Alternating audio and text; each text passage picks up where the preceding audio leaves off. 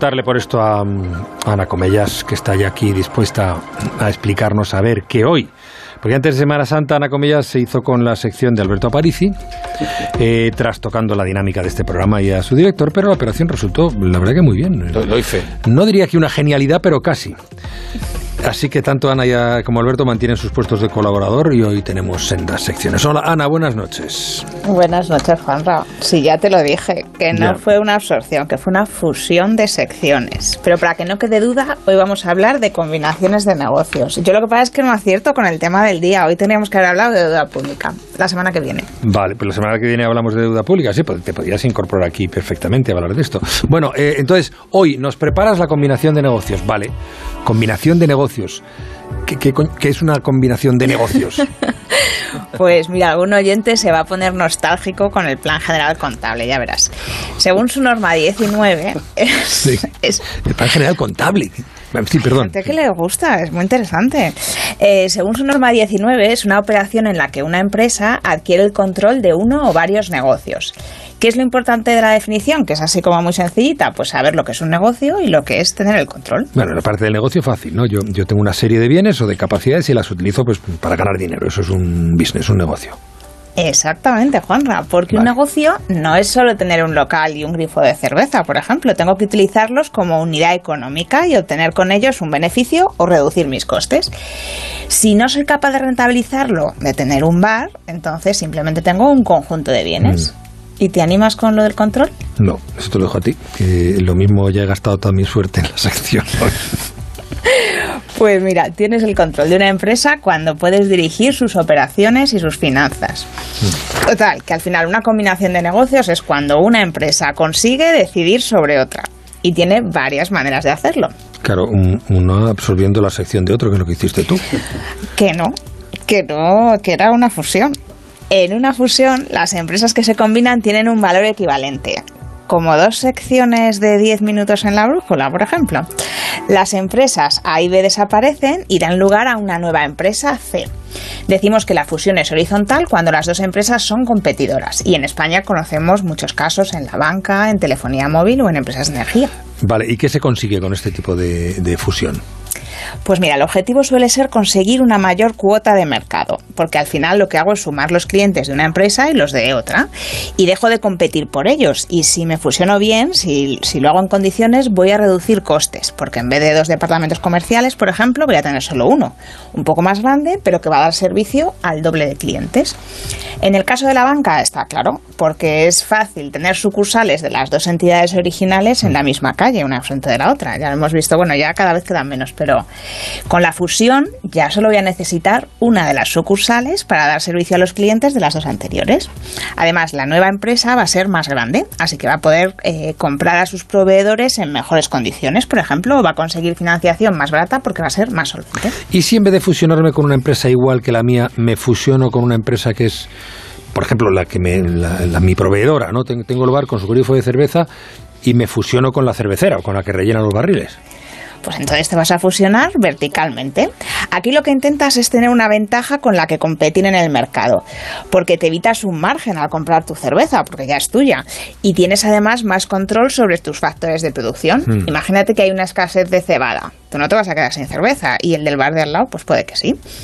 Imagínate en la situación actual que una empresa eléctrica consiguiese comprar un yacimiento de gas. Claro, en ambos casos la sensación que me da es que las empresas que se fusionan se benefician, pero el resto de las empresas del mercado se puede ver eh, perjudicadas e incluso los, los propios clientes, Juanra, porque la competencia es lo que mueve a las empresas a ser más eficientes, a innovar para atraer más clientes.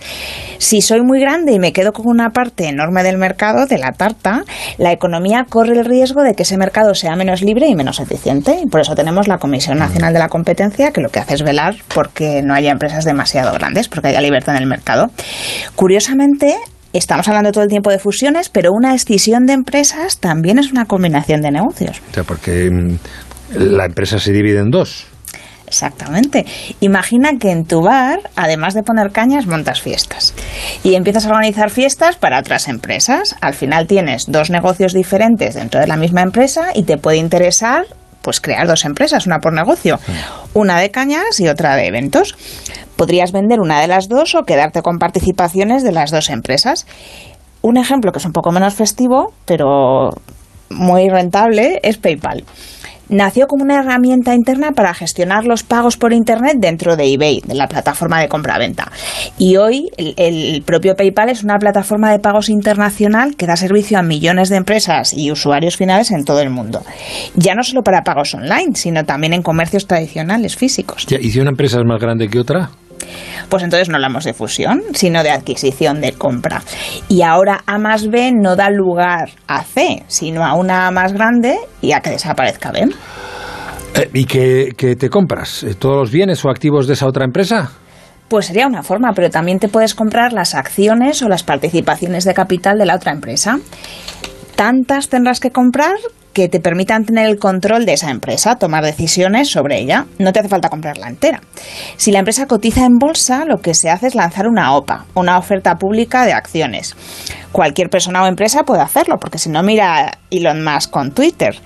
Normalmente lo que se hace es ofrecer a los actuales propietarios de las acciones comprárselas a un precio superior al que las acciones tienen en el mercado.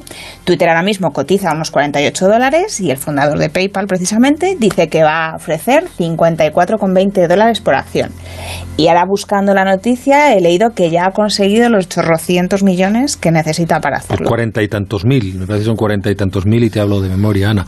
eso sería una OPA hostil. Sin duda, porque no cuenta con el visto bueno de los directivos actuales. A los accionistas, de todas formas, les suele interesar que pase esto, que más que la OPA sea mm. amistosa en, que las dos empresas pactan un poco el precio, pues que sea hostil, porque así la oferta que reciben por las acciones es más jugosa. ¿Y tu OPA a París y fue hostil? Que fue una fusión. Mira, teníamos una sección A y otra sección B y creamos una sección C sin que ninguna absorbiese a la otra, teniendo sinergias en contenido con el mismo tiempo total. Aparici, por favor, díselo tú. Que no me Pero las fusiones siempre manda a alguien, ¿eh? Ahí, ahí. Ana. He de decir...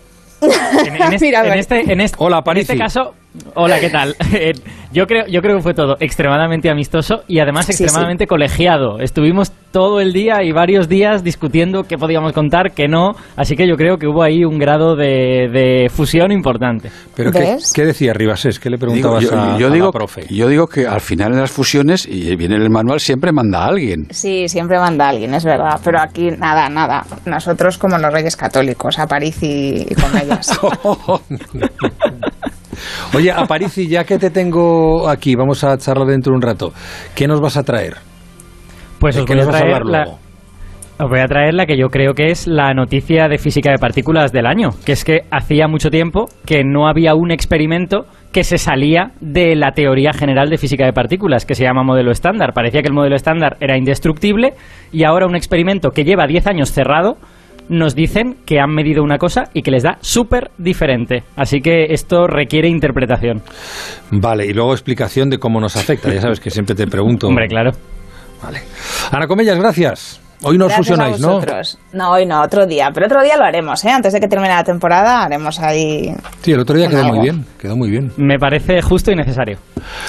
Gracias, Comellas. Hasta la semana que viene. Gracias, pasar buen fin de semana. Chao.